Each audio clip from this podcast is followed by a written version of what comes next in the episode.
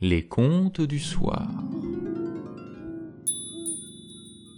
Nouvelle lune d'automne, et voici un nouveau conte d'Alexandre Pouchkine, le conte du Pope et de son serviteur Balda. Cette histoire, tirée des légendes orales de l'ancienne Russie, a été écrite par Pouchkine en 1830. Balda, en Russie, on le connaît bien. Son histoire fut utilisée par les contemporains de Pouchkine pour critiquer le pouvoir religieux, mais aussi celui des marchands. Elle fut même l'objet d'un court métrage de propagande soviétique, un court métrage en partie détruit, réalisé en 1930 avec une musique de Tchostakovitch. Pour être complet, sachez qu'il existe également un dessin animé, réalisé sous Brejnev en 1973, où Balda ressemble, à s'y méprendre, à une sorte de hippie soviétique. Vous trouverez ces pépites vidéo d'un autre temps sur la page Facebook des contes du soir. Le serviteur Balda. Qui est-il? Une sorte de musclore perspicace et malin. L'homme avait tout pour lui. Voici son histoire. Il était un pope, pope de peu de cervelle. Ce pope se rendait au marché pour acheter différentes choses. Il rencontra Balda. Allant où? Balda ne le savait pas lui-même. Pourquoi, Pope? dit-il, t'être levé de si bonne heure? Que cherches-tu? Et le Pope de répondre Je cherche un serviteur qui, tout à la fois cuisinier, cocher et charpentier, ne soit pas trop cher. Où trouver pareil serviteur? Balda de répliquer Je te servirai bien, avec zèle et très exactement, pour trois chiquenaudes par an à te donner sur le front. Quant à la nourriture, sers-moi de l'épeautre cuite. Le pope de réfléchir, de se gratter le front, hmm, c'est qu'il y a chiquenaude et chiquenaude. Mais russe, il décide de s'en remettre au hasard. Bien, dit le pope à Balda, nous n'y perdrons ni l'un ni l'autre. Viens vivre dans ma maison, montre ton zèle et ton habileté. Balda vit dans la maison du Pope. Il dort sur la paille, mange pour quatre, travaille pour sept. Dès avant l'aube, tout entre en danse. Il attelle le cheval, il laboure le champ, il allume le poêle, fait faire les provisions, et s'il cuit un œuf, l'épluche en même temps. La femme du Pope de se louer de Balda, la fille du Pope de se soucier de Balda, le fils du Pope de l'appeler Petit Père. Balda prend soin de l'enfant, il prépare sa bouillie. Seul le Pope n'aime pas Balda, jamais il ne lui adresse de paroles amicales. Souvent, il pense à l'échéance. Le temps passe, l'heure en est proche. Le Pope ne mange ni ne boit, ni ne dort des nuits et des nuits et d'avouer tout à sa femme. Il en est ainsi, et ainsi. Que reste-t-il à faire?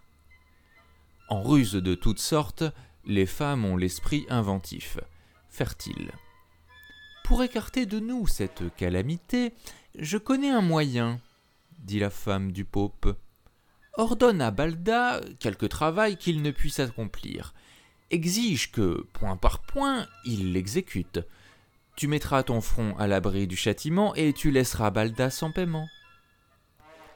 Au cœur du Pope revint la gaieté. Avec aplomb, il regarde Balda, et voici qu'il lui crie Hé là Viens ici, Balda, mon fidèle serviteur. Écoute, les diables ont promis de me payer un tribut jusqu'à l'heure de ma mort.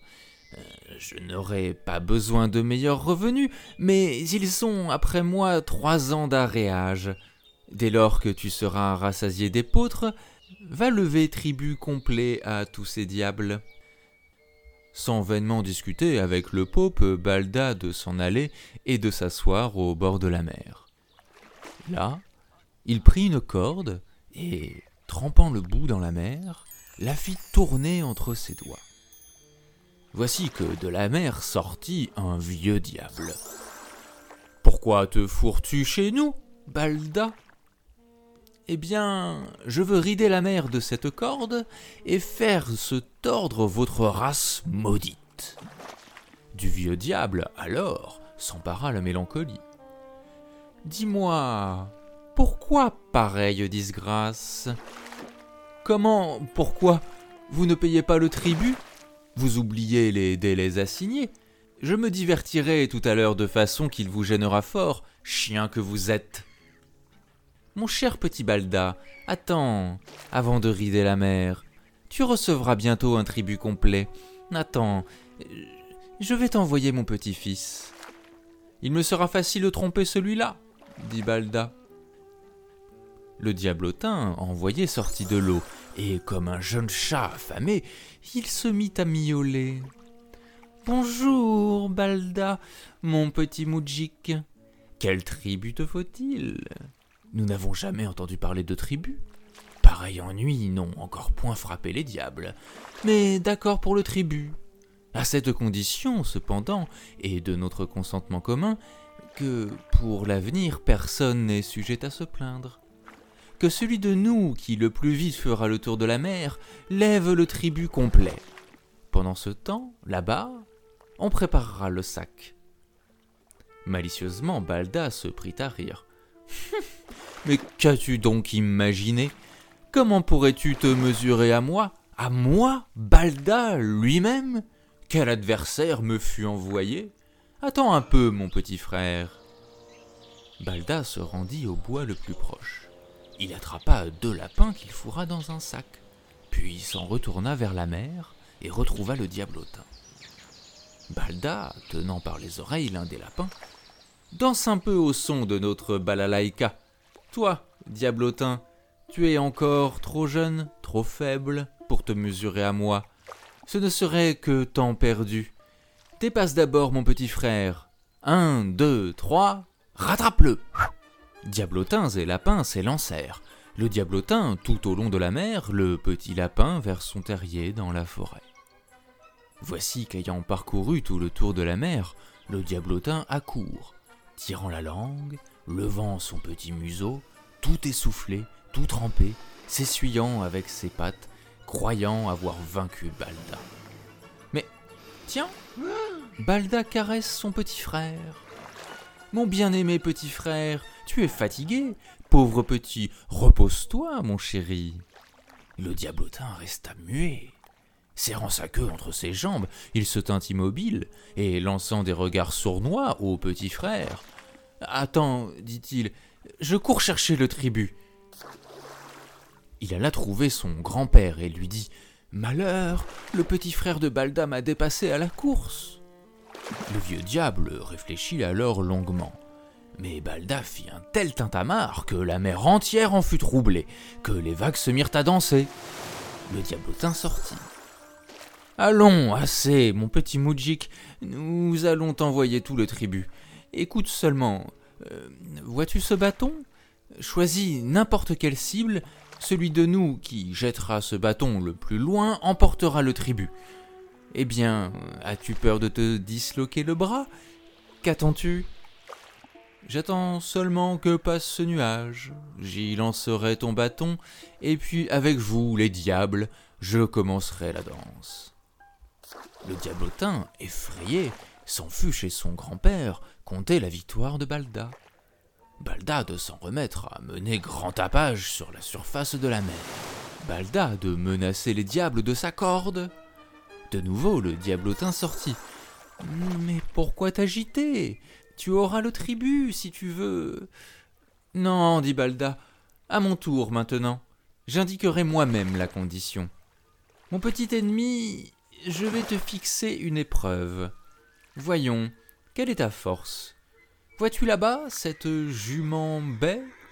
Enlève-la donc et porte-la pendant une demi-verse. Si tu enlèves la jument, le tribut te reviendra. Si tu ne l'enlèves pas, il est à moi. Le malheureux diablotin se glissa sous la jument, se roidit, tendit toutes ses forces, la souleva, fit deux pas, et de tout son long s'étendit au troisième. Balda lui dit alors Saut, petit diable que tu es, quelle grimace fais-tu derrière nous? Avec les mains tu n'as pas pu l'enlever Eh bien, regarde-moi, je l'enlève avec les jambes. Balda enfourcha la jument et parcourut une verse au grand galop, de telle sorte que la poussière s'élevait en colonne. Effrayé, le diablotin s'en fut trouver son grand-père, lui conta une telle victoire. Il n'y avait plus à ruser. Les diables rassemblèrent un tribut complet et chargèrent le sac sur le dos de Balda. Balda s'avance, haletant. Le pope, l'apercevant, sursaute, se cache derrière sa femme, se tord de frayeur. Balda de le trouver là, de lui remettre le tribut, de réclamer son salaire. Le pauvre pope tendit le front. À la première chiquenaude, au plafond le pope sauta.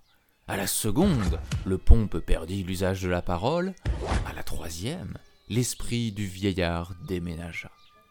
Et d'un ton de reproche, à chacune des chiquenaudes, Balda répétait Pope, pope, tu n'aurais pas dû, toi, courir après le si bas prix. Quand je vous annonçais que Balda avait tout d'un musclore, ce n'était pas une parole en l'air. Prochain conte le 20 octobre 2021, pour une pleine lune d'octobre, nous continuerons la série consacrée à Pushkin avec le conte de la princesse morte et des sept chevaliers. Si ce podcast vous plaît, n'hésitez pas à en parler autour de vous, à donner 5 étoiles sur iTunes et à nous suivre sur les réseaux sociaux où les contes du soir, podcast à histoire, investit le monde de l'imaginaire.